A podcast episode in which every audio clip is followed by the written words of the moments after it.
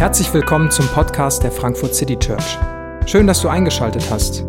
Wir wünschen dir viele inspirierende Momente beim Hören der Predigt. Einen wunderschönen guten Morgen. Schön, dass ihr da seid, dass wir hier Gottesdienst feiern können.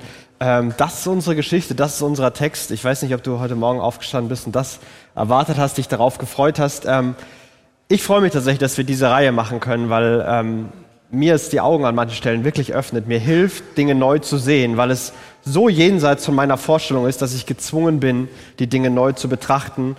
Und es hilft mir auch aus, aus meinem Alltag und, und meinen, meinen Mustern, meinen Gedanken so ein bisschen Sinn zu finden. Und vor allem hilft es mir wirklich, Gott in all dem zu entdecken.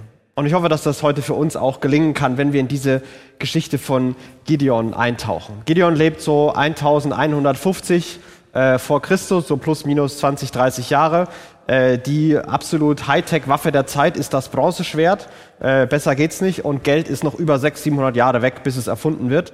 Also eine ganz andere Zeit als der, in der wir heute leben. Gideon lebt zu einer Zeit, die wird die Richterzeit genannt. Und Richter waren ähm, politische und militärische lokale Anführer. Und einer von denen war dieser Gideon. Und wir gucken, wie er das geworden ist, wie er das gemacht hat und vor allem, was das alles mit Gott und Gottes große Geschichte in dieser Welt zu tun hat. Wir werden in die Situation eingeführt im, im, im Kapitel 6 in Vers 1, dass ähm, Israel tut, was böse war in den Augen des Herrn und Gott gab sie in die Hand der Midianiter sieben Jahre lang. Israel tut, was böse in den Augen des Herrn war und äh, Gott sagt, gut, wenn ihr euer Ding alleine machen wollt, dann verteidigt euch alleine, dann macht euer Ding alleine. Und Israel konnte das nicht alleine und die Midianiter und andere Völker haben sie immer wieder über, überfallen. Diese Midianiter werden als Heuschrecken beschrieben, die alles, was sie finden konnten, mitgenommen haben und gefressen haben. Und es war eine Zeit voller Entbehrung, voller Unterdrückung, eine Zeit, wo man sich gefragt hat, wo mein nächstes Essen eigentlich herkommt. Und mitten in dieser Zeit ähm, hatte Israel immer wieder Gott vergessen. Man sieht dieses Muster in diesem ganzen Richterbuch. Und es gibt da diesen Kreislauf von Israel macht ihr eigenes Ding, statt sich an Gott zu halten, das, was Gott gesagt hat, das, was, was sie tun sollten, was Gott wollte, machen sie ihr eigenes Ding. Und wenn sie ihr eigenes Ding machen, beginnt sich Chaos auszubreiten, bestimmt, bestimmt, beginnt sich Leid auszubreiten und es kommt zur Unterdrückung. Und als sie dann unterdrückt sind und am Boden liegen, erinnern sich, Moment mal, da war doch noch dieser Gott und sie schreien um Hilfe. Hey, Gott, jetzt wäre eine gute Zeit, uns zu helfen. Und jedes Mal wieder hilft ihnen Gott, rettet sie, sorgt für Frieden, nur damit sie im Frieden wieder Gott vergessen, wieder ihr eigenes Ding machen. Und da beginnt der ganze Kreislauf von vorne. Und das ganze Buch hat diesen Kreis, und du denkst dir so, irgendwann muss Gott doch mal Pause machen. Und irgendwann wird es doch immer mehr chaotischer. Und wie steht eigentlich Gott zu dem ganzen Chaos? Und wenn du dich mit diesem Buch beschäftigst, ähm, das sind mit die skurrilsten, die abscheulichsten, die, die brutalsten Geschichten in der ganzen Bibel, in dieser Zeit, wo jeder, jeder macht, was er will. Und das Buch selber weiß das. Am Ende des Buches wird Folgendes kommentiert. Der allerletzte Satz in diesem Buch, äh, unter anderem gilt er auch für Gideons Geschichte, Richter 21, Vers 25. Und zu jener Zeit gab es keinen König in Israel und jeder tat, was recht war in seinen Augen. Und das ist diese Gegenüberstellung. Böse in den Augen Gottes, aber gut in meinen eigenen Augen. Und eigentlich sollten sie tun, was in Gottes Augen richtig ist. Also das Buch weiß, was hier passiert und wie das hier läuft, ist absolutes Chaos. Das ist nicht die Idee, die Gott hat von der Welt, sondern das ist die Idee, die Menschen sich selbst sich denken, so, das klingt gut und das klingt gut. Und weil man gar nicht überblicken kann, wie komplex alles ist, wird alles schiefer, schwieriger und leidvoller. Und mitten in dieser Situation ist also Gideon. Die Midianiter kommen wie Heuschrecken, sie nehmen alles weg. Israel hat Gott vergessen und Gott, und sie schreien um Hilfe. Und das Interessante ist, dass Gott nicht sagt so, ach, jetzt kommt ihr angekrochen. Jetzt, wo ihr am Boden liegt, braucht ihr meine Hilfe. Sondern Gott sagt, klar komme ich. Klar helfe ich euch. So, ohne irgendwelche Einschränkungen. Und er schickt einen Propheten, der ihnen sagt, hey, ich bin Gott, der euch aus, aus Ägypten gerettet hat. Wegen mir seid ihr überhaupt in dem Land. Wegen mir gibt's euch. Wegen mir seid ihr frei. Das habe ich getan, aber ihr habt vergessen, wer ich bin. Ihr habt vergessen, was ich für euch getan habe. Aber wisst ihr was? Ich helfe euch trotzdem. Ich habe euch nicht vergessen. Ihr habt mich vergessen, aber ich vergesse euch nicht. Und vielleicht ist es eine, eine kleine so eine Neben Nebenermutigung, bevor wir mit der Geschichte weitermachen. Gott vergisst uns nicht, auch wenn wir Gott vergessen. Und wir dürfen jederzeit zu Gott um Hilfe rufen. Wir dürfen jederzeit uns an Gott wenden. Wir müssen unser Leben nicht erst wieder auf die Reihe kriegen und das Chaos beseitigen. Wir dürfen auch am tiefsten Tiefpunkt zu Gott rufen und Gott kommt, weil Gott so ist, weil Gott voller Liebe und voller Erbarmen ist. Und so kommt Gott zu Israel und er geht seinen Weg und Gottes Weg, wie immer es sein Weg ist, ist sich irgendeinen Menschen zu suchen, mit dem er seine Pläne umsetzen kann. Und der Mensch der Wahl ist in diesem Fall Gideon. Und Gideon heißt es, drischt den Weizen in einem Kelter, um ihn vor den Medianitern in die Sicherheit zu bringen.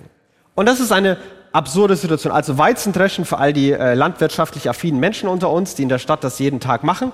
Äh, in der Ökobewegung macht man sein Brot selber und so. Also du hast dein, dein Getreide und dein Weizen und dann nimmst du eine Keule und knallst da drauf, so fest du kannst.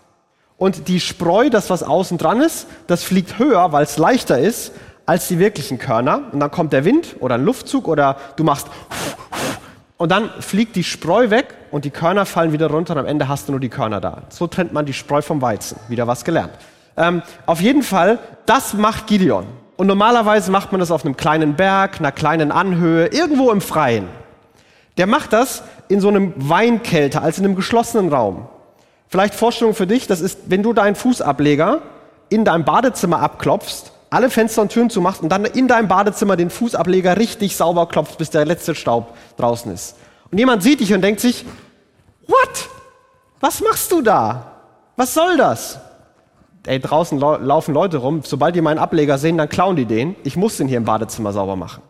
So, das ist die Geschichte von Gideon. Das ist eine absolut absurde Situation. Er ist ein, irgendein Typ, der versucht, in schweren Umständen irgendwie durchzukommen, irgendwie sein Getreide zu behalten, irgendwie, dass es nicht versteckt wird, das ist nicht besonders mutig, das ist nicht besonders heldenhaft, das ist einfach nur ein Typ, der versucht zu überleben und dafür die absurdesten Dinge macht, auch wenn es Getreide in einem Kelter dreschen ist. Und mitten in die Situation, wo man wahrscheinlich jetzt nicht wollte, dass da Gott kommen soll, kommt Gott zu ihm, sieht ihm in diesem Moment und der Engel des Herrn spricht zu ihm, der Herr ist mit dir, du tapferer Held. Der Herr ist mit dir, du tapferer Held, der sein Getreide im geschlossenen Raum äh, drischt. Und es ist eine, eine Riesenironie hier. Hey, du bist ein tapferer Held, Gideon. Gott ist mit dir. Und Gideons Reaktion ist so, wie wir vielleicht auch reagieren würden, wie wir das auch denken würden. Ach, mein Herr, wenn der Herr mit uns ist, warum hat uns dann all dies getroffen? Warum glaubst du, bin ich hier im Keller, wenn Gott mit uns ist? Im Kelter. Und wo sind seine Wunder, von denen uns unsere Väter erzählt haben, dem sie sprachen? Hat der Herr uns nicht aus Ägypten herausgeführt? Nun aber hat der Herr uns verlassen und in, der Hand der, und in die Hand der Midianiter gegeben. Gott ist weg, Probleme sind da. Und ich, ich sehe ihn so vor mir, so mit hängenden Schultern, so, ja, was soll ich machen?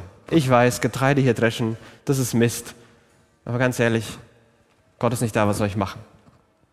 Und da ist eine Riesenironie da, weil Gott ist gerade in dem Moment zu ihm gekommen, um genau das zu lösen. Und Gott sagt in dieser Situation zu diesem hoffnungslosen und entmutigten Kerl, sagt Gott, du bist ein, ein tapferer, ein mutiger Held.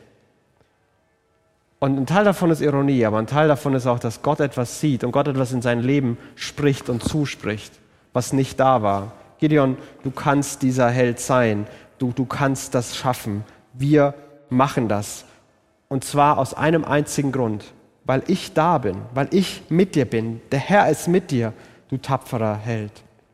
Und als Gideon so die Schulter hängen lässt und Gott antwortet, sagt dann Gott zu ihm in Vers 14, aber der Herr wandte sich zu ihm und sprach, geh in dieser deiner Kraft. Du sollst Israel aus der Hand der Medianiter retten, habe ich dich nicht gesandt.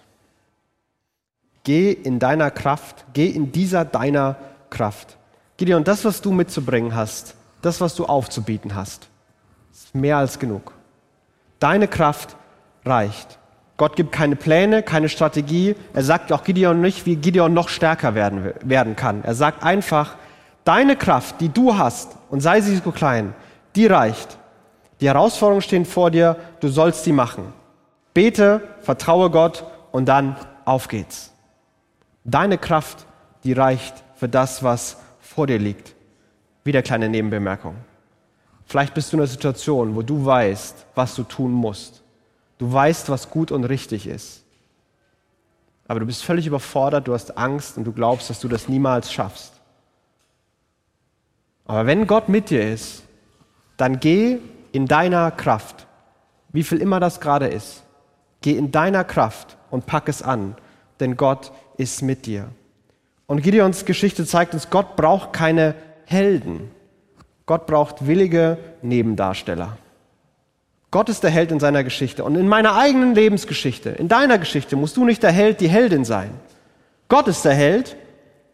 Und die Frage ist, ob wir bereitwillige Nebendarsteller sind und sein wollen. Gideon ist es. Das Gespräch geht noch ein bisschen weiter und Gott tut am Ende was, dass Gideon versteht, boah, hier war wirklich jemand ganz Besonderes, hier war Gott selbst vor mir.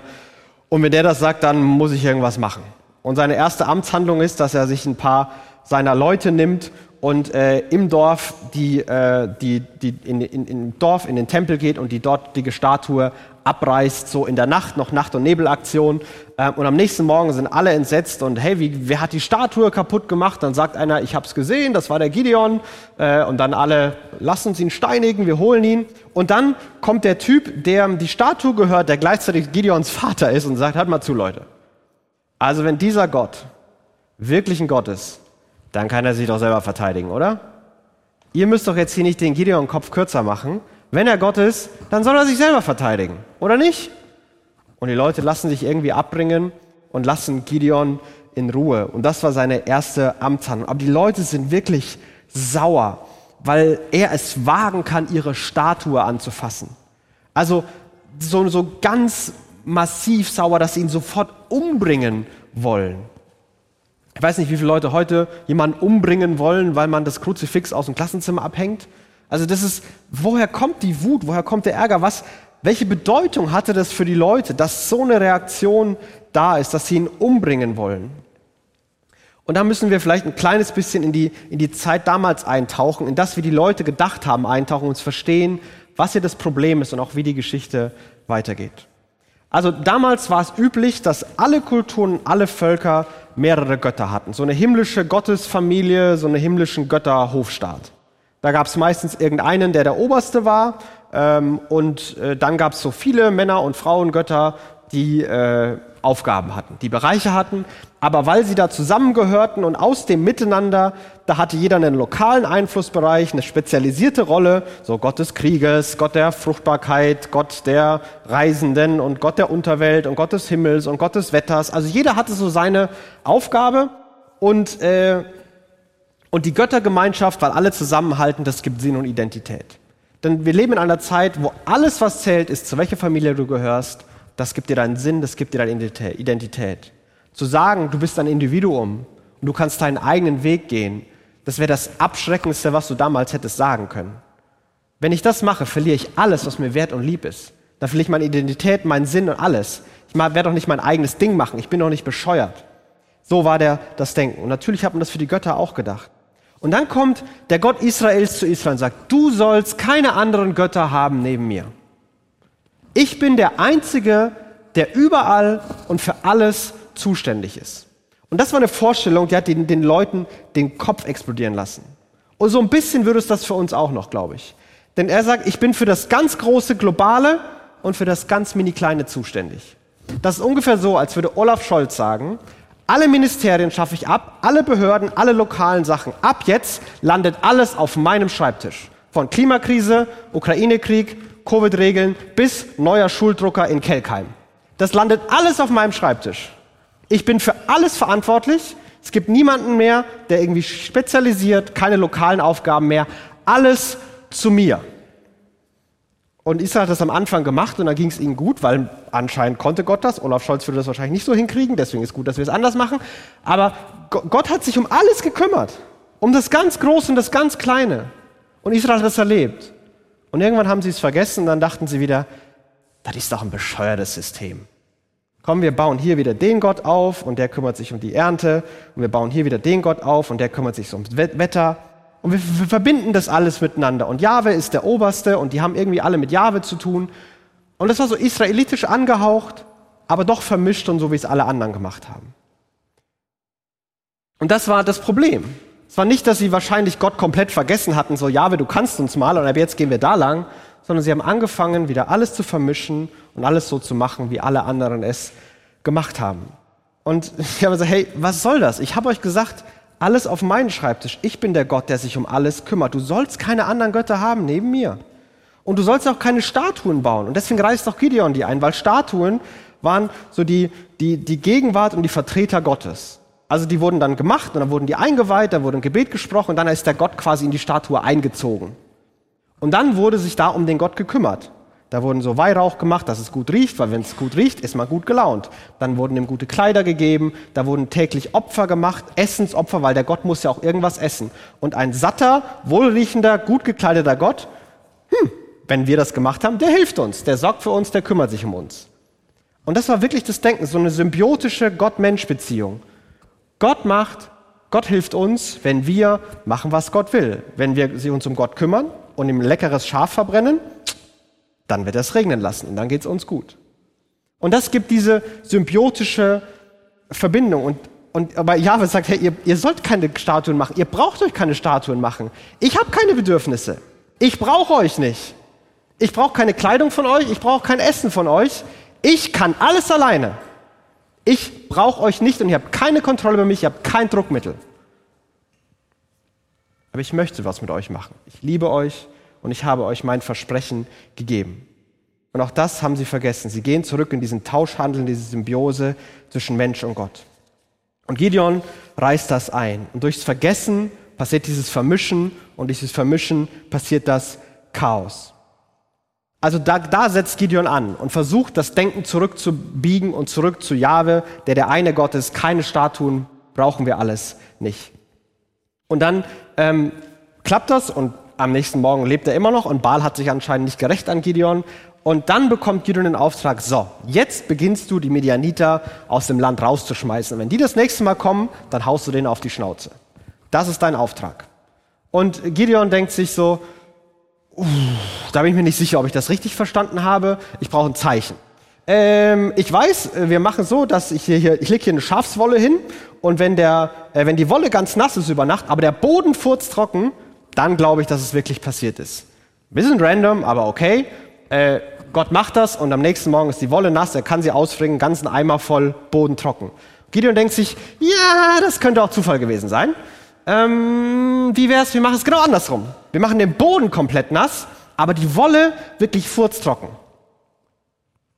Und dann passt wieder Nacht und nächster Morgen und tatsächlich der Boden klitschnass, man geht durch den Matsch, aber die Wolle ist ganz trocken. Gideon denkt sich jetzt so, Drittes Mal frei, ich glaube ich nicht. Ich glaube, ich mache jetzt mal, was mir gesagt wurde. Und er legt los und er, er sammelt die Armee zusammen und es kommen 30.000 Mann aus dem ganzen Land zusammen. Und dann sagt Gideon, Männer Israels, schön, dass ihr da seid. Ich brauche tapfere Helden. Jeder, der Angst hat, kann nach Hause gehen. Und zwei Drittel gehen erstmal nach Hause. Direkt, zweiter Satz, alle nach Hause, nur noch 10.000 Leute da. Da denkst du dir auch, alles Gute zum Geburtstag, herzlichen Glückwunsch, das wird eine super Schlacht werden. Und dann sagt Gott zu ihm, Klammer Gideon, 10.000 ist mir viel zu viel. Mach mal 300. Und ich zeige dir, welche 300 du nehmen sollst. Und dann zeigt ihm Gott das, indem wie die Männer trinken. Und auch ein bisschen random, aber okay. Und dann äh, zeigt ihm Gott das. Und dann hat Gideon 300 Leute und sagt ihm, und Gott sagt, so, jetzt bist du ausgerüstet, los geht's.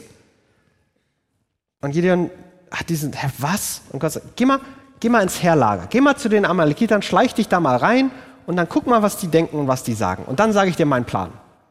Und Gideon schleicht sich ins Lager so und ist, guckt so aus dem Busch raus, so stellt man sich, stelle ich es mir vor, und hört dann zwei so random Soldaten miteinander reden. Dann sagt der eine Soldat, oh, ich habe das verrückteste letzte Nacht geträumt. Ich habe geträumt, dass so ein riesen Brotleib gekommen ist, in unser Lager gerollt ist und alles kaputt gemacht hat. Und der andere Soldat, ja, ist doch nicht random das ist Gideon, der wird uns platt machen. Gott hat uns in seine Hände gegeben, wir werden morgen verlieren. Was? Was ist das denn für ein Traum und für eine Deutung? Wie kommt man denn auf sowas? Aber gut, Gideon hat das gehört, er dreht um und sagt sich, alles klar Männer, wir werden das gewinnen und das ist der Plan, den Gott mir gesagt hat. Schwerter steckt ihr mal in die Seite, was ihr vor allem braucht, ist eine Fackel und einen Tonkrug. Und wir machen die Fackel an, aber vorher machen wir noch den Tonkrug drüber und dann stellen wir uns ringsum ums Lager. Und wir nehmen unsere Hörner mit und das war quasi so, an, an, innerhalb von jeder Kompanie in der Armee war so ein Horn vorne dran und eine Fackel, dass die Leute wissen, wo es lang geht. Wir stellen uns jetzt drum rum, alle 300 Mann mit einer Fackel und dann auf mein Zeichen machen wir alle die Krüge kaputt, dann gehen die Fackeln an und äh, wir blasen ins Horn. Und dann werden wir gewinnen. Okay? Versuchen wir.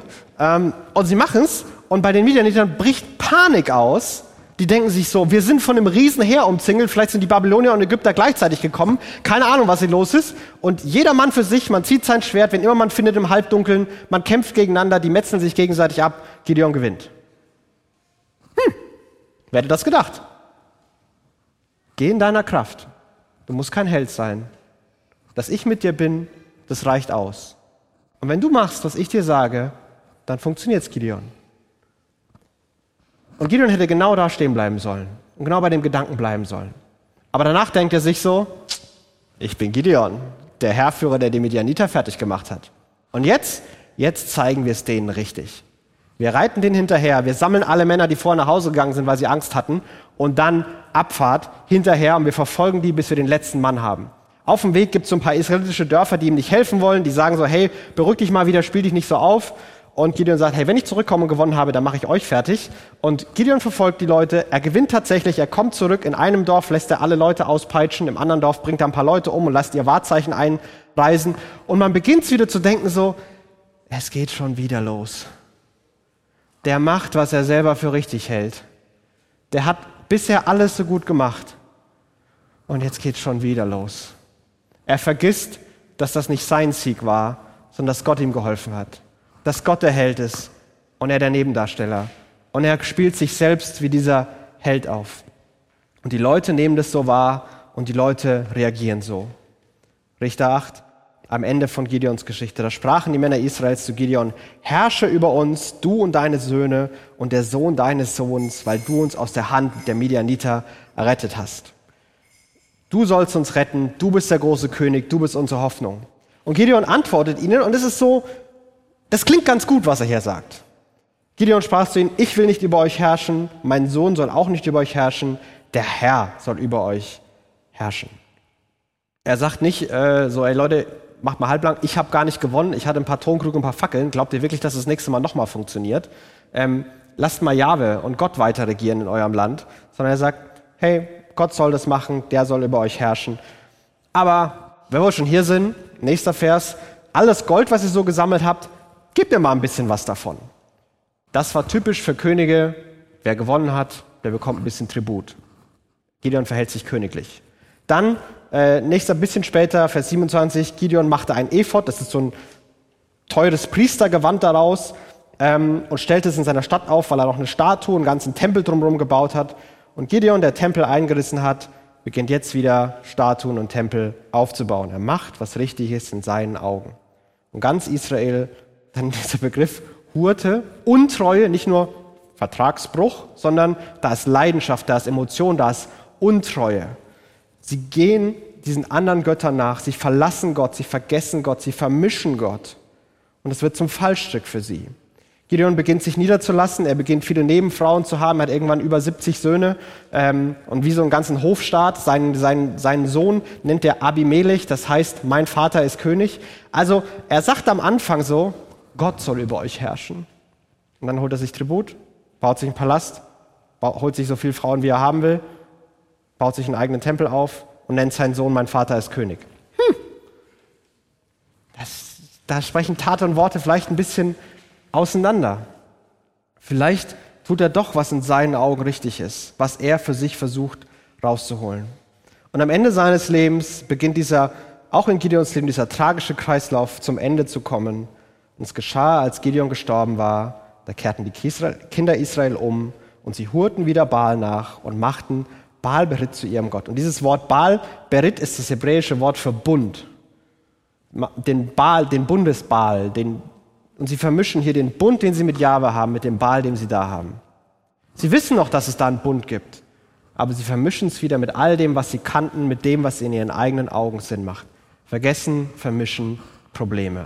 Das ist das, was wir bei Gideon sehen. Und was hier besonders deutlich wird, auch hier nochmal ganz zum Schluss, da wo man tut, was in seinen eigenen Augen gut ist, Das tut man nur dann, weil man vergisst, wer Gott ist und wie Gott gehandelt hat. Und wenn es diese Geschichte eins zeigt, dann glaub nicht, dass du verstanden hast, wie die Welt funktioniert.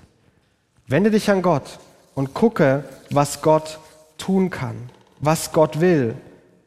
Die Tragik, die, die, die, die Tragik ist, er hat begonnen zu vergessen, sich selbst zu wichtig genommen und dann war sein Umfeld stärker als, als Gott. Und diese Schwerkraft des Vergessens und des Vermischens, die kenne ich auch.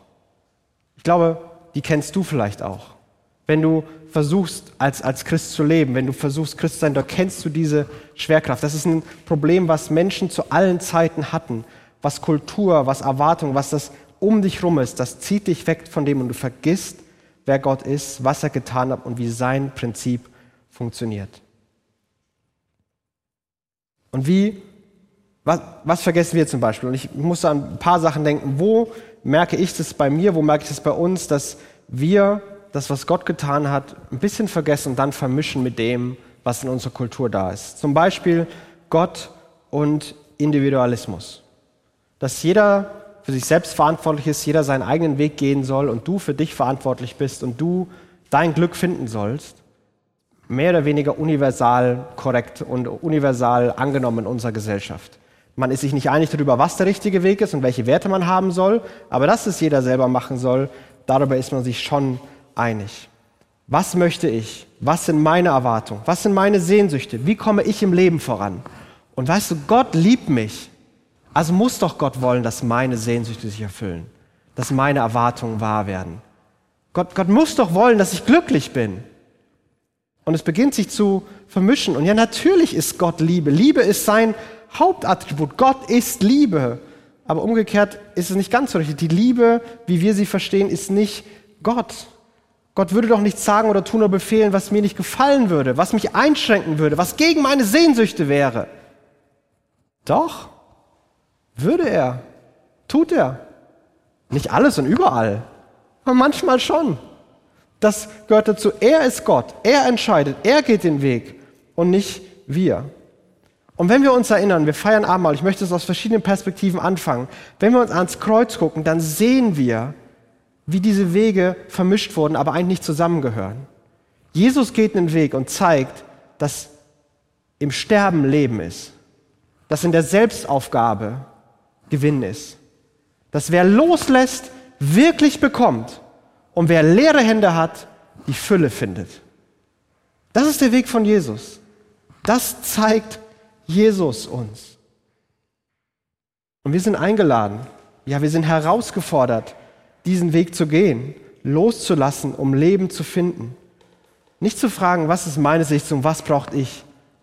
Das hat Jesus nicht gemacht. Jesus hat gesagt, hey, was braucht diese Welt? Was brauchen andere um mich? Und darin zeigt er seine Liebe. Und wenn wir es vergessen, dann vermischen wir es und es wird schief. Wir gehen diesen Weg von Selbstverwirklichung. Wir werden verbittert. Wir beginnen anderen Vorwürfe zu machen. Wir können nicht mehr miteinander reden. Empathie geht verloren. Jeder macht, was in seinen Augen richtig ist und der andere ist der Feind, statt sein Leben zu verlieren, anderen zu dienen, so wie Jesus es getan hat. Eine andere Stelle, wo, wo ich merke, dass ich es vermische oder wir es vermischen, ist Gott und, Gott und Leistungsgesellschaft. Wir sind uns auch universal einig, dass, wir in ein, dass, dass es darauf ankommt, was du tust und was du leistest. Und wer viel leistet, dem geht es gut oder der hat es verdient, dass es ihm gut geht. Und wenn nicht, dann ist es halt irgendwie ein Bug und ein Fehler im System. Und wer dumme Entscheidungen trifft und dumme Dinge tut, der hat es auch irgendwie verdient. Und es kommt darauf an, was du leistest. Wenn du die Erwartungen erfüllst, wenn du performst, dann bist du jemand. Dann wirst du anerkannt, dann wirst du gesehen, dann wirst du eingeladen, dann mögen dich Leute. Wenn du schön bist, wenn du kompetent bist, wenn du stark bist, wenn du auf der Bühne bist, wenn Leute dich sehen, dann bist du jemand.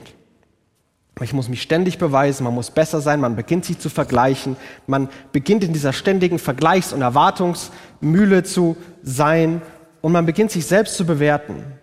Und manchmal findet man sich richtig gut und wird ein bisschen arrogant. Selbstbewusst ist das richtige Wort. Ähm, und manchmal findet man sich ganz schlecht und dann äh, macht man sich selber fertig. Und ich hatte diese, diese Woche ein Telefonat mit meinen besten Freunden und habe so ein bisschen erzählt, wie es mir geht und darüber geredet.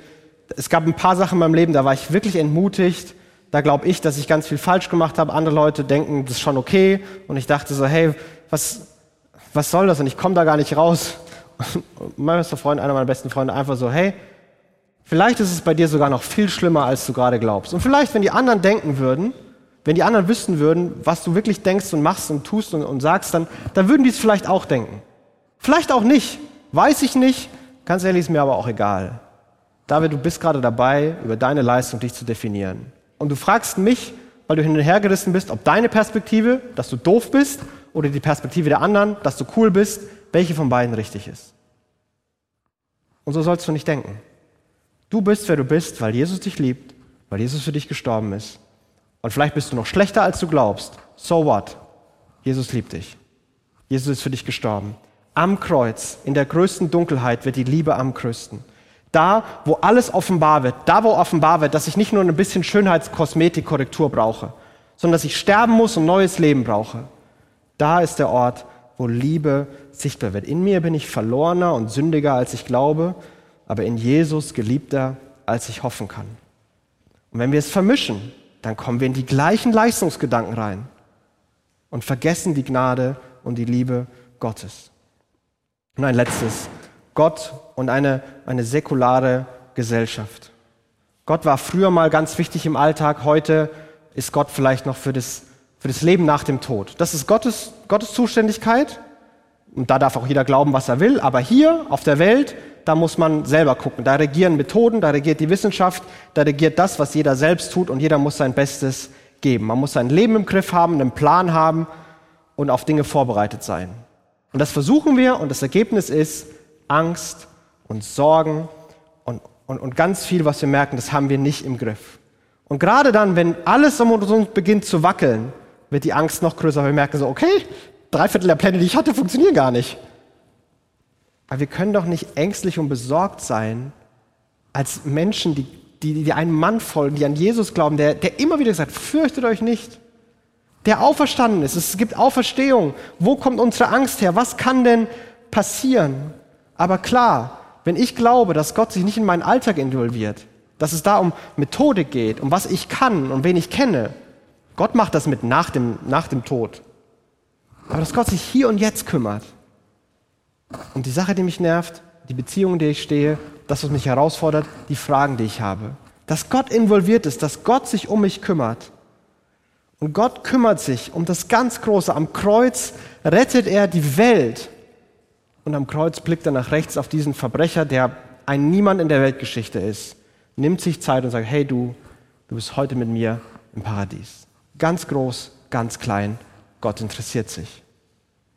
Und wir müssen uns keine Sorgen machen. Jesus ist auferstanden. Am Ende kommt Auferstehung, was immer weggenommen wird. Jesus ist auferstanden und er sieht uns und er kümmert sich um uns und er ist in jedem Bereich involviert.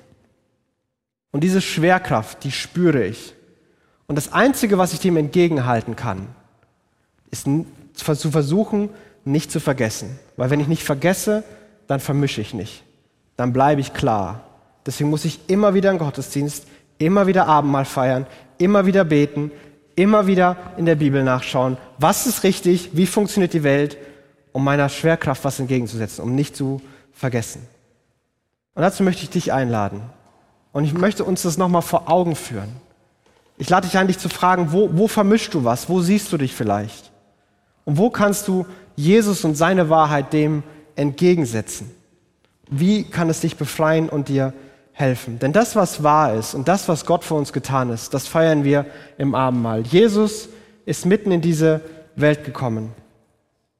Und er hat einen Körper bekommen, damit er ihn brechen kann. Und er hat ihn gebrochen, um Sünde zu vergeben und aus Not zu retten. Er hat sein Blut vergossen, um einen neuen Bund zu besiegeln, damit du und ich wissen, dass wir zu ihm gehören, dass er auf unserer Seite ist und dass wir unter seinem Schatten Ruhe finden. Und daran erinnern wir uns, wenn wir Abendmahl feiern. Das ist, wer Jesus ist. Das ist, was Gott tut. Lass uns nicht versuchen, weise in unseren eigenen Augen zu sein, sondern uns daran zu halten und es, den Weg von Jesus zu gehen. Ich möchte ein Gebet sprechen und dann feiern wir Abendmahl und singen Lieder. Jesus, ich bete, dass du uns hilfst, uns zu erinnern, uns klar zu sehen, dass du uns die Augen öffnest dafür, wer du bist und was du getan hast.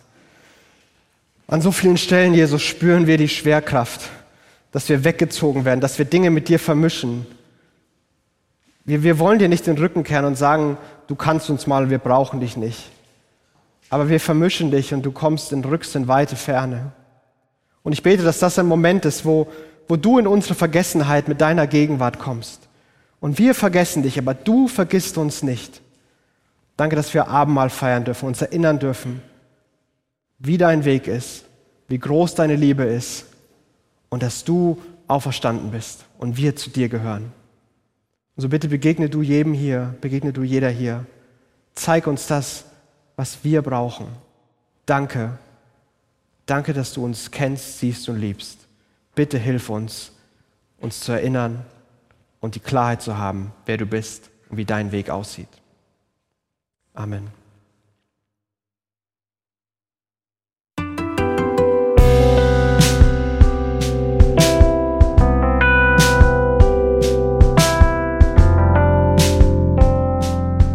Wir hoffen, die Predigt hat dich inspiriert.